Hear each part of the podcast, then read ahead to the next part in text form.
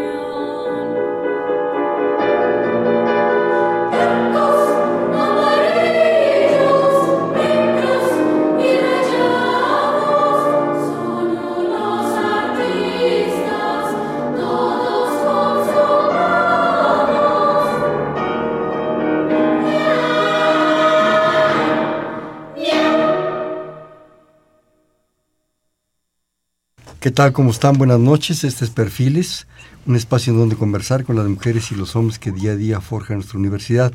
No crean que ya me convertí en cantor.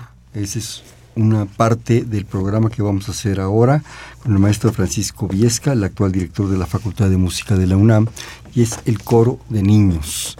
Entonces así va a ser ahora nuestro programa. Maestro Viesca nos va a hacer favor de insertar una serie de melodías que, ya él nos irá explicando.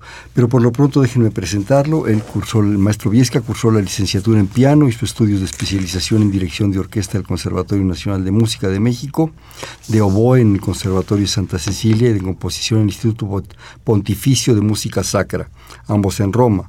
Concluyó estudios de maestría en estudios políticos y sociales también. Ha desarrollado su ejercicio musical y docente como oboísta en las ensambles de música de cámara y dentro de la enseñanza como profesor de la Escuela Nacional de Música, actualmente ya facultad y de lo cual también platicaremos. Dependencia universitaria de la que es, como les decíamos, su, su actual director y donde imparte las clases de conjuntos instrumentales e instrumentos de aliento para compositores.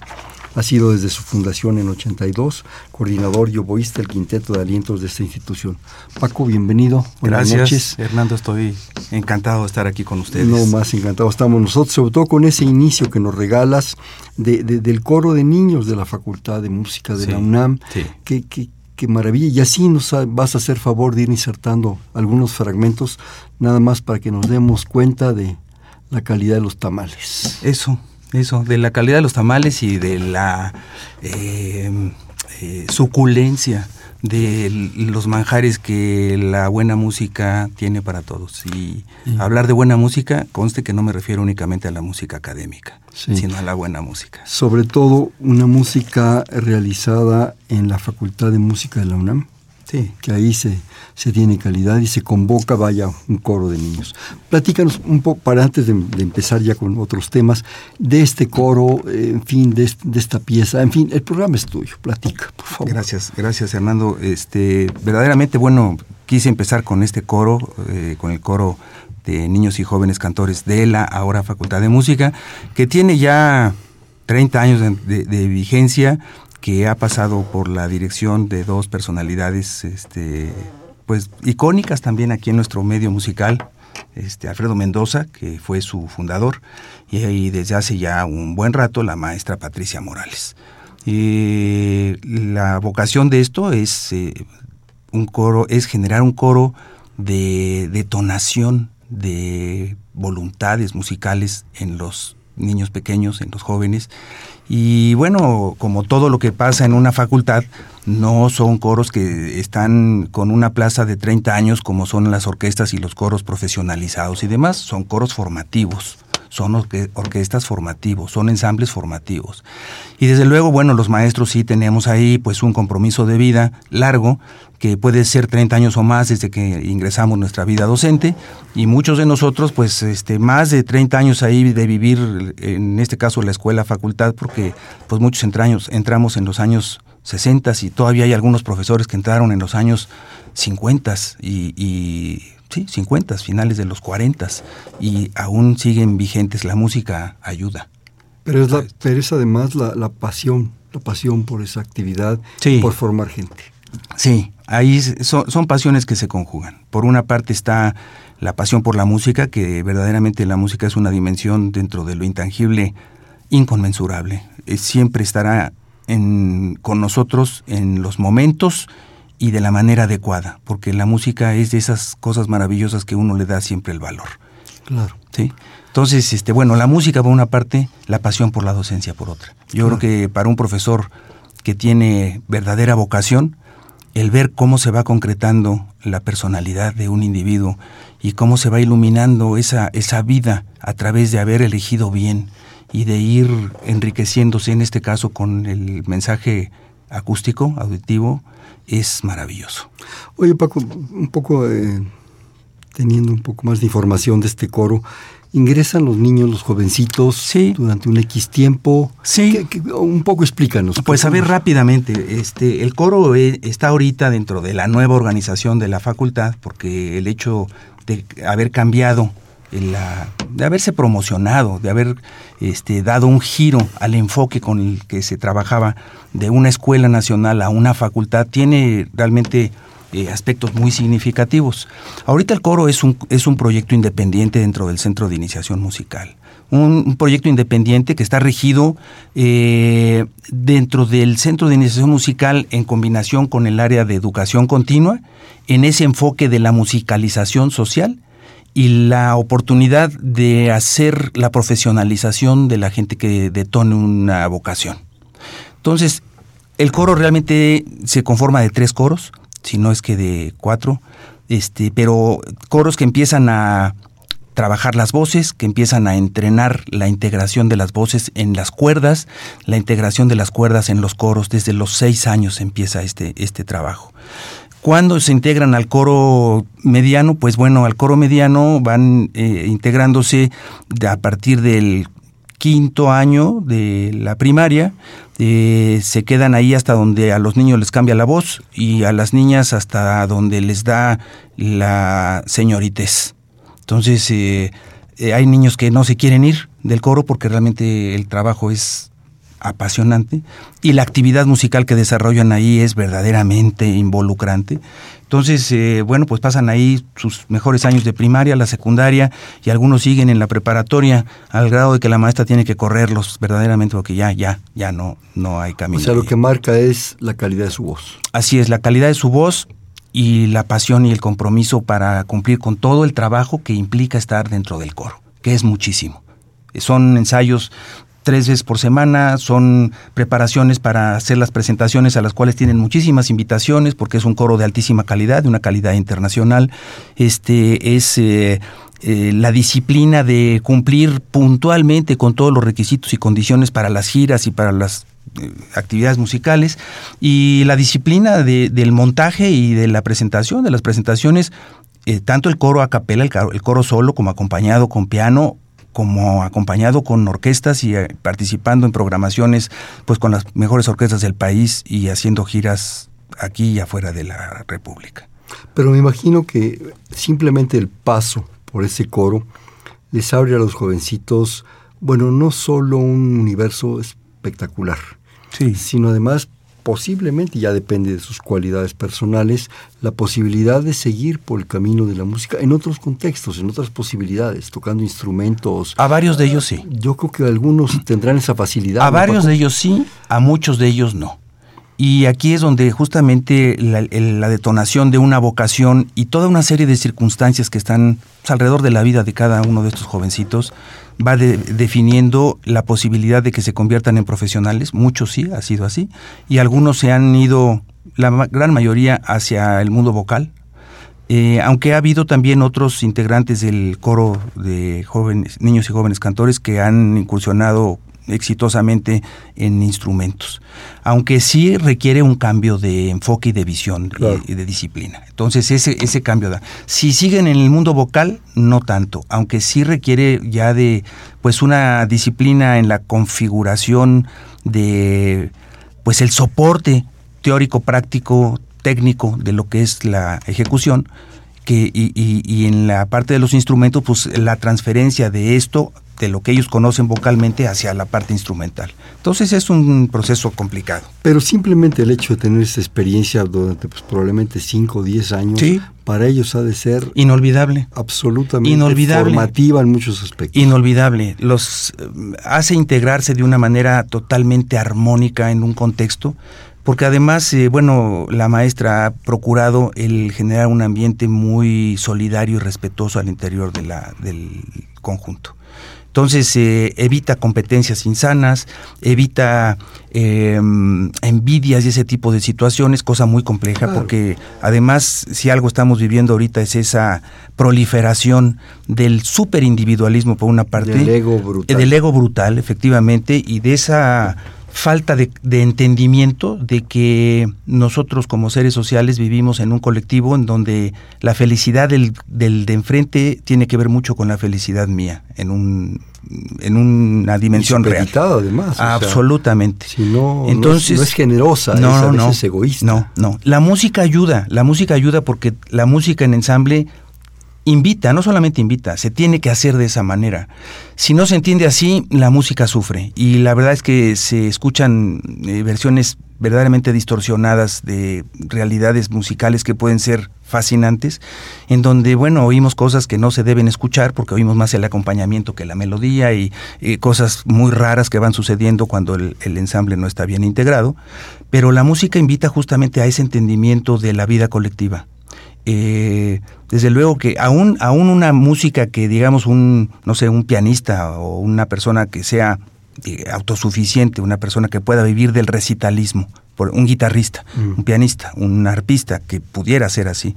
Este, en esos instrumentos el manejo de las texturas y de las eh, eh, estructura, los elementos musicales es de tal complejidad que se requiere una actitud, ir descubriendo esa actitud para ir tocando con los diez deditos la complejidad de la polifonía o de la, la timbración de la armonía y la conducción conveniente del discurso.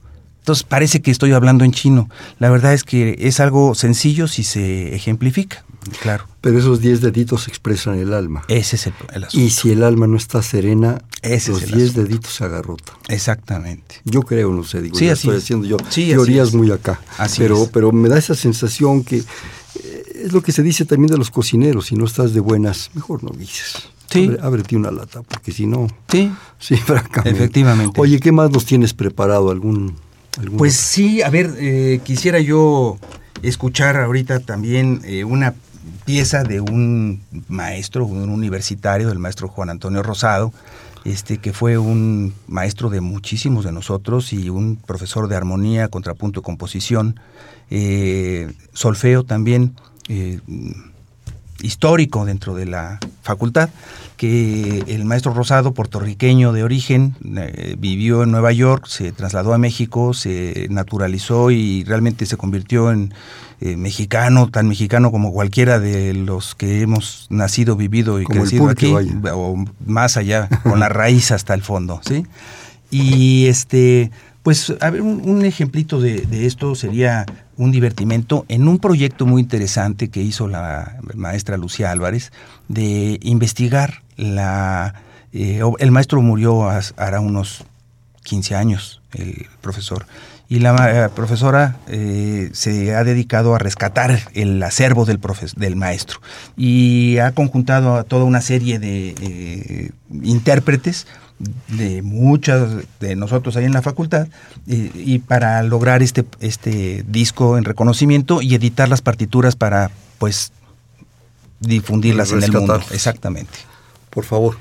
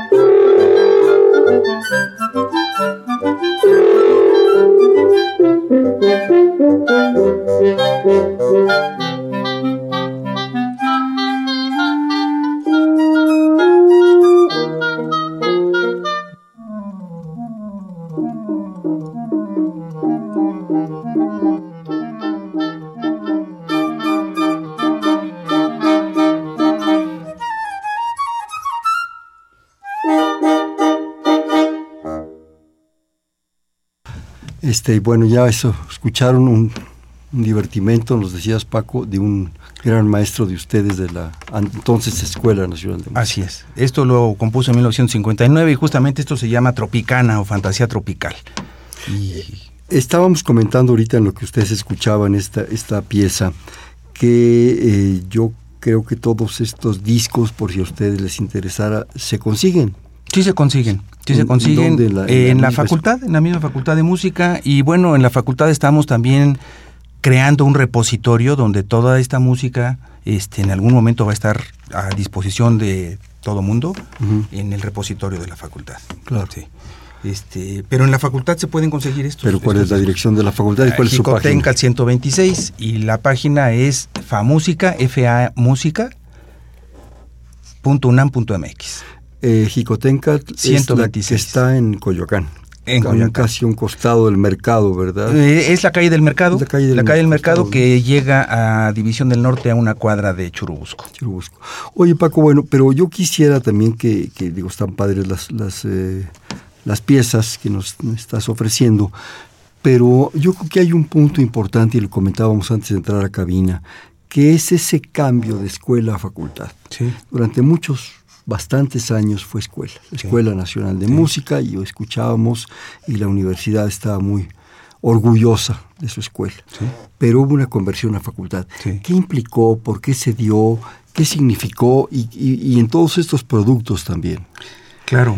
La, bueno, la ahora facultad nació en 1929, justamente en la, el mismo año del logro de la autonomía universitaria.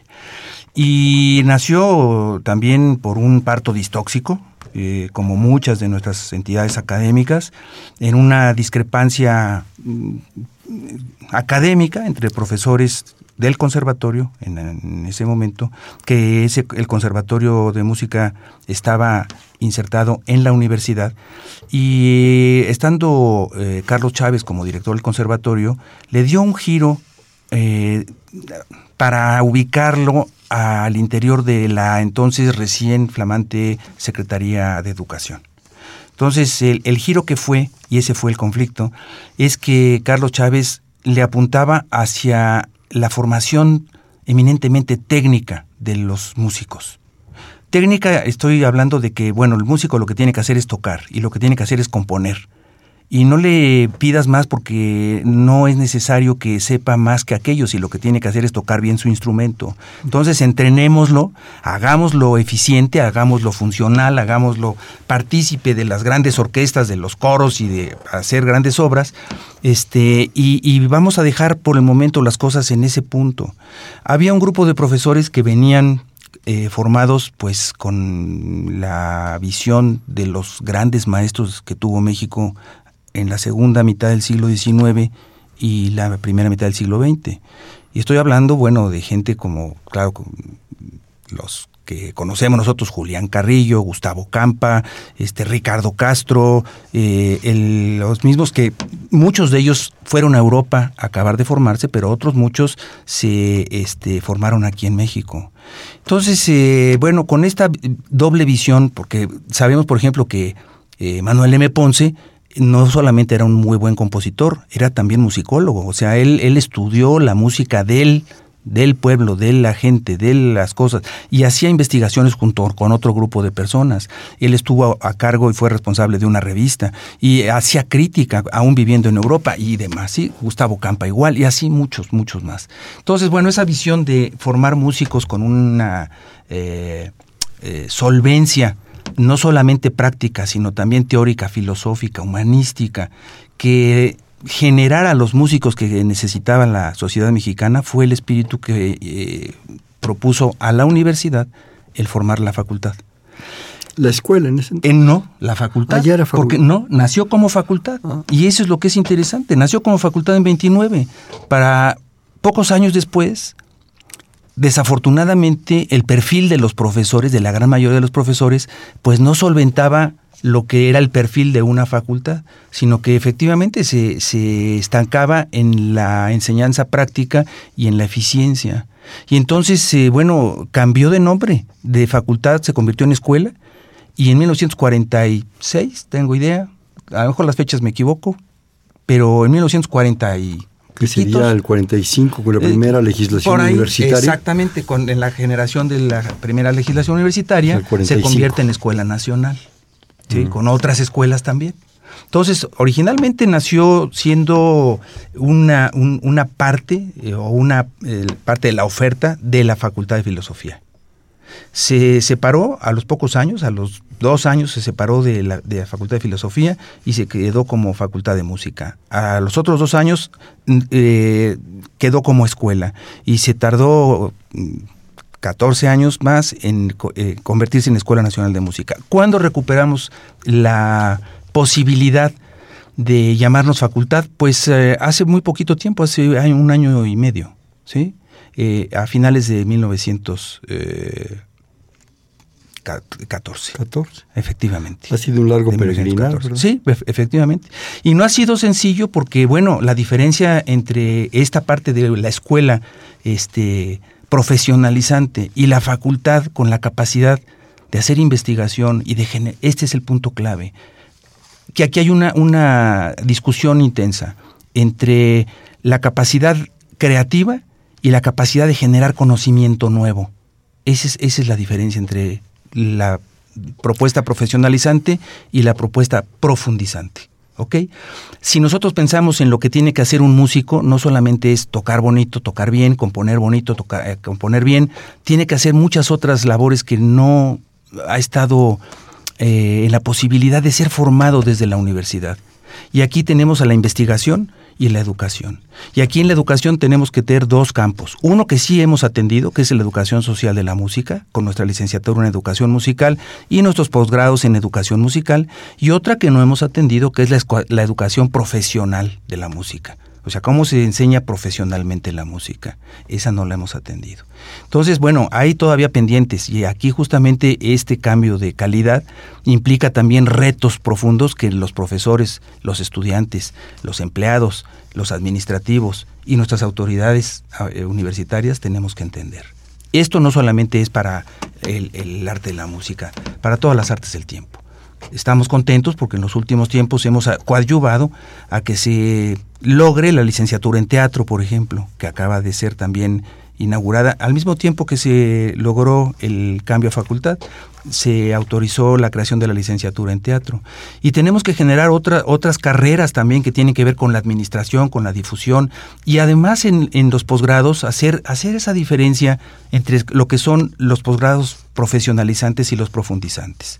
Entonces, este, sí tenemos, no tenemos nosotros los profesionalizantes, tenemos los profundizantes, y un pendiente es hacer, ya sea a través de especializaciones o de maestrías y doctorados, en el estilo de la oferta eh, anglosajona, eh, donde la gente que quiera tocar y perfeccionarse tocando, interpretando, lo pueda hacer sin la, el requerimiento de hacer investigaciones que les llevan años, años y la parte profundizante.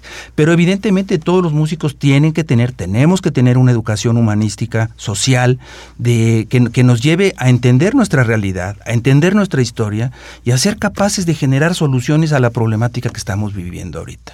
Esa es la diferencia. Entonces eso es un reto, ¿eh? es un reto enorme. Y claro que hemos hecho una tarea muy interesante porque pues en los últimos años eh, ahí en la facultad se ha visto una transformación no solamente en las instalaciones, sino también en los requerimientos. Necesitamos que nuestros alumnos sean más comprometidos y más dedicados. Eh, les estamos haciendo un favor, no estamos eh, realmente cerrándoles la puerta, sino todo lo contrario. Yo creo que una persona que se mete a una escuela profesional eh, debe de tener la vocación de hacerse un profesional de lo que dice querer ser. Y, y a eso hablo, es un problema de toda la De universidad, no solamente de la Facultad de Música, pero en la música se da mucho. Entonces, bueno, hemos abierto, por ejemplo, el área de educación continua y la hemos reforzado. Ya existía hace mucho tiempo en los cursos libres, pero hemos abierto el Departamento de Educación Continua específicamente a atender a esa población, por una parte, o a una población heterogénea que tiene mucho sentido.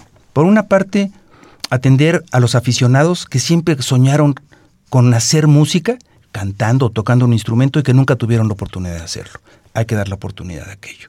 Y hay cursos para esto ahí en la facultad, donde sí, los cursos este, para abiertos en el área de educación continua, pues hay clases de guitarra, de violín, de cello, de canto y etcétera, etcétera.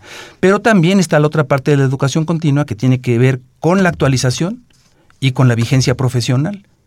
Y otra más que tiene que ver también con la eh, profesionalización o la- el profundizamiento de ciertas áreas de la práctica musical, como puede ser la docencia o como puede ser la actualización, no sé, de cualquiera de los intérpretes o de los compositores en ese tipo de cosas. Y, se generan programas y cursos especiales para esto, diplomados y cosas así.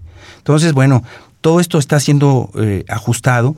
El centro de iniciación musical al que pertenece el coro también ha, sido ajustado desde hace año y medio, llevamos para dos años, ahora en el próximo agosto, en donde separamos claramente dos programas que van tendientes a atender puntualmente las necesidades de los individuos que entran a, la facultad, a este, al ciclo, o de los niños. Pero para mí los niños son personas eh, que merecen toda la atención, respeto y cuidado. ¿sí? Este, él, está el SIM profesionalizante, que está enfocado a si el niño tiene vocación, si es capaz de disciplinarse a lo que exige la música, pero si tiene además condiciones favorables a nivel familiar y una actitud personal adecuada, habría que apoyarlo para hacer que sea un, músico pronto. Nosotros, y bueno. Y bueno, claro, lo bueno ya no se discute, eso ya es un sine qua non, tiene que ser un buen músico, ¿sí? Pero bueno, estamos pretendiendo que se estén titulando en lugar de a los 30 o 35, a los 20 o 25. Esa sería la diferencia de, de, este programa.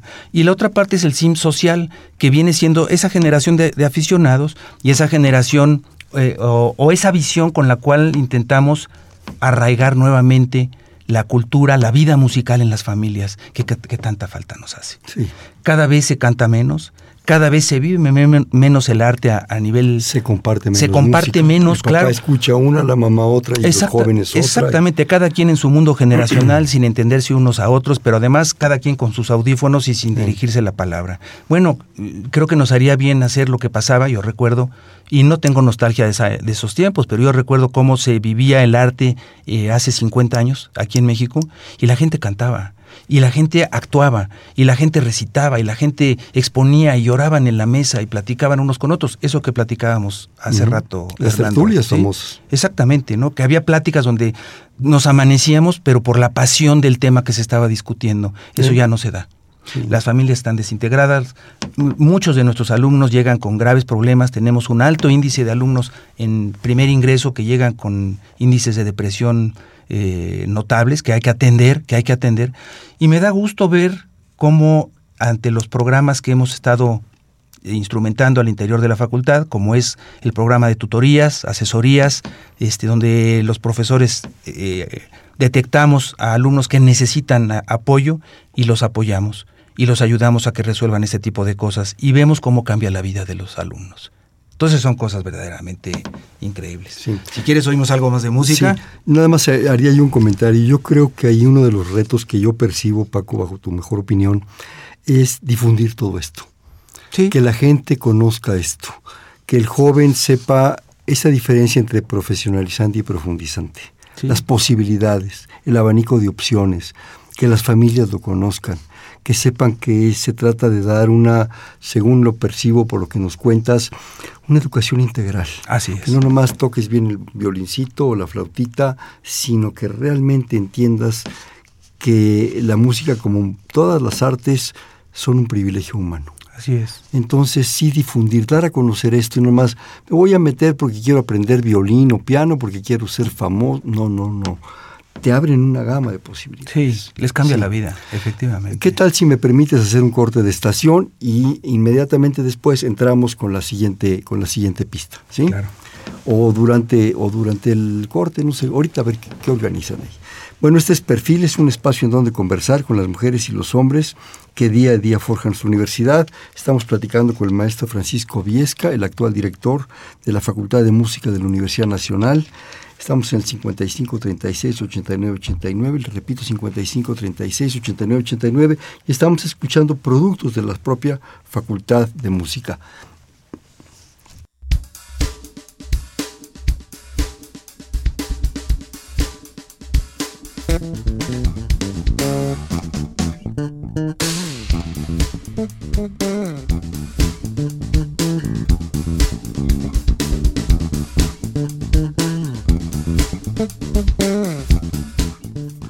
Estaban escuchando una parte de, aquí de los cortes, pero ahorita vamos a escuchar, Paco. Vamos a escuchar al trío La Fontegara, que este uno, es uno de nuestros grandes orgullos también, este, especializados en la música barroca, integrado por cuatro profesores de la facultad, que nos van a interpretar de George Philip Telemann eh, su trío sonata en sol menor, dos movimientos, un eh, dolce y un vivace. Por favor.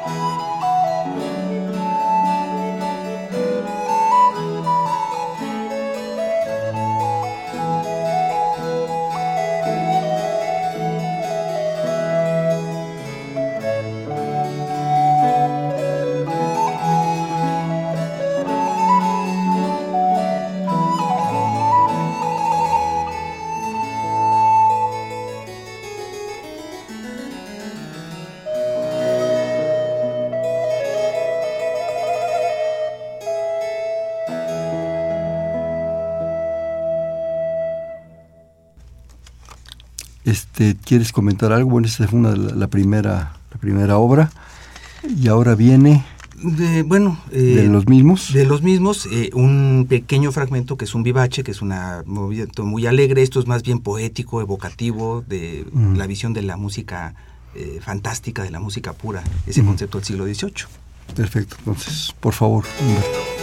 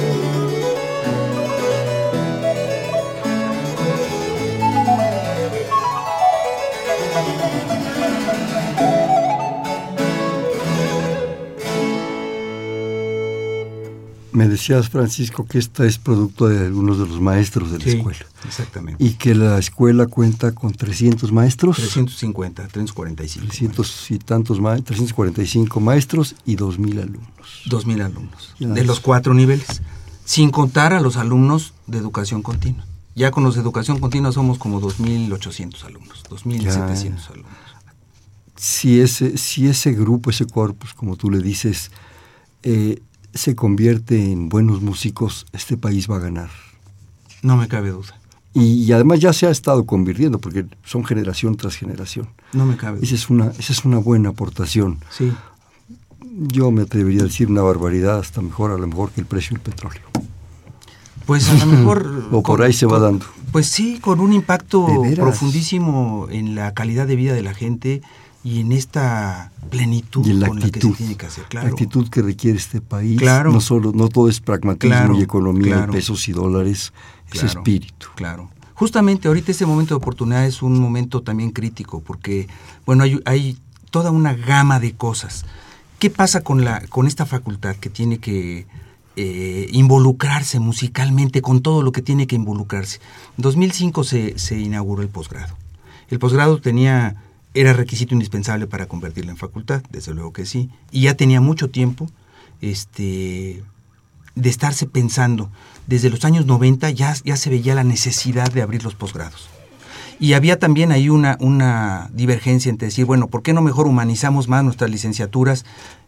Y la otra parte, bueno, ¿por qué no mejor, además de humanizar las licenciaturas, por qué no vinculamos y hacemos los posgrados para hacer la tarea de profundización y de vinculación con todo lo que tenga que ver con la música?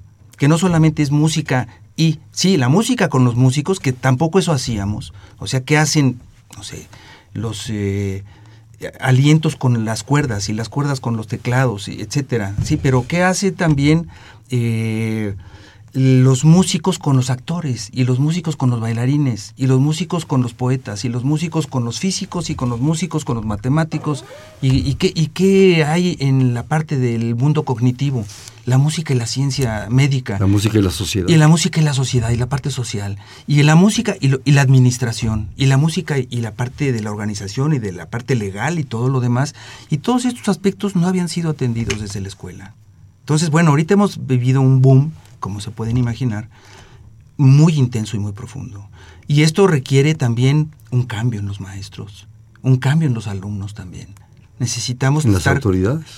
Desde luego que sí. Necesitamos autoridades generosas, pero necesitamos también maestros generosos empleados generosos, trabajadores generosos, administrativos y, eh, eh, de base, pues los, los, que hacen la talacha de mantenernos en posibilidades de, poder dar los seminarios, las clases, las, los conciertos y todo lo demás, pero además las autoridades que tienen que entender esta, esta necesidad y apoyar, desde luego que sí, en la, en la producción de esto. Hace rato me comentabas, y sí, ahorita vamos a escuchar un fragmento de una pieza, de, de una suite, un pequeño una pequeña muestra, de un profesor muy talentoso, Edgar Mario Luna, que investigó e hizo las suites para laúd, una transcripción de las suites para laúd en guitarra de Juan Sebastián Bach. Y bueno, este, esto realmente es una tesis sobre la cual se ha trabajado, eh, pues él sacó la maestría con, esta, con este trabajo, eh, haciendo el análisis eh, de tipo retórico y estructural de la música de Juan Sebastián Bach. Unos estudios verdaderamente apasionantes, maravillosos, y esto es el resultado de un trabajo de investigación. Viene siendo realmente la, el testimonio acústico de una investigación que desde luego que le cambió la vida al maestro y da también para cambiar la vida de las generaciones que vienen, porque estamos desmenuzando y estamos integrando y rehaciendo y reconceptualizando la música del pasado. ¿Para qué? Para darle vigencia y para darle también futuro. Porque no se trata de estar viviendo en un museo, sino se trata, y eso ahí creo que compartimos esa, esa visión de las cosas. El museo no es para ver cómo fue la cosa, no. sino para sabiendo cómo fue la cosa, generar el futuro que tiene que ser. Y generar nuevas propuestas. Ese es el asunto. O sea, detonar la creatividad, la reflexión, la integración la, de, la información, que ahora es la desinformación dada la abundancia, y generar entes que sean capaces de dirimir esto y de integrar esto en experiencia, conocimiento y propuestas a través de la creatividad. Entonces, ¿escuchamos? Escuchamos. ¿Qué vamos a escuchar, perdón? Edgar Mario Luna, la suite en, sol menor. Bueno, se me hace que me gusta esa tonalidad, Chihuahua. Eh, la giga, tocada por eh, de Juan Sebastián Bach, de la suite en sol menor, tocada por Edgar Mario Luna. Por favor.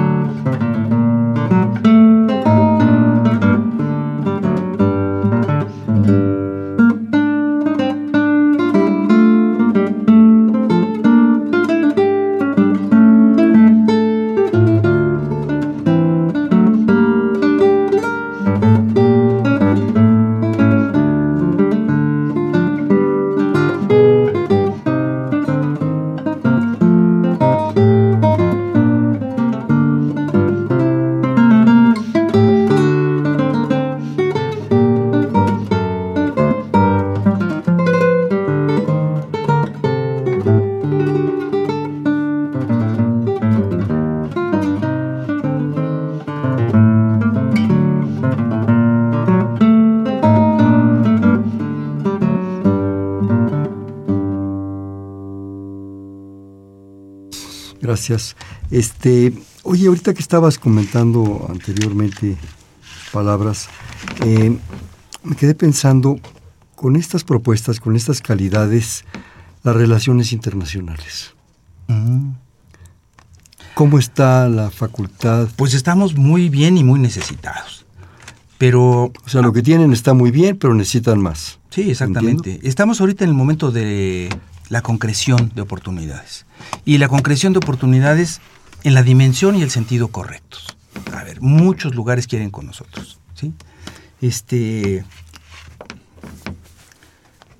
conservatorios de Sudamérica, conservatorios, escuelas de música, de universidades, si no, de Estados Unidos, de Canadá, de China, de Europa, desde luego, Francia, Inglaterra, eh, Australia, y bueno, Argentina, desde luego que sí, y Centroamérica y demás, quisieran con nosotros. Evidentemente, ¿Quisieran? quisieran, o sea, sí quisieran, y quieren con nosotros, y nosotros queremos y quisiéramos con ellos. Pero aquí el asunto está en ver de qué manera abrimos la puerta en la justa medida para generar el flujo conveniente para unos y otros. Necesitamos hacer relaciones y vinculaciones de ganar-ganar. De ida y vuelta. De ganar-ganar, efectivamente. Sí que venga la movilidad y que vayan nuestros alumnos a, a- a hacer la movilidad, pero hay que hacer que esa movilidad realmente construya y no se convierta ni de allá para acá ni de aquí para allá en saqueo, por ejemplo, Claro. de nuestros estudiantes. Eso, eso no o sea, sería que se conveniente. vuelen a los jóvenes. Sí, por ejemplo, sí. Oportunidades de trabajo, proyectos de vida. Pero también aquí falta de una visión de compromiso y de arraigo. Y de una conciencia. Ese es el asunto, que tenemos que abrir oportunidades. Y tenemos que abrir entonces líneas de investigación y además proyectos de difusión musical. Porque bueno, como que ya estuvo suave que los medios de comunicación únicamente apoyen lo que deja dinero.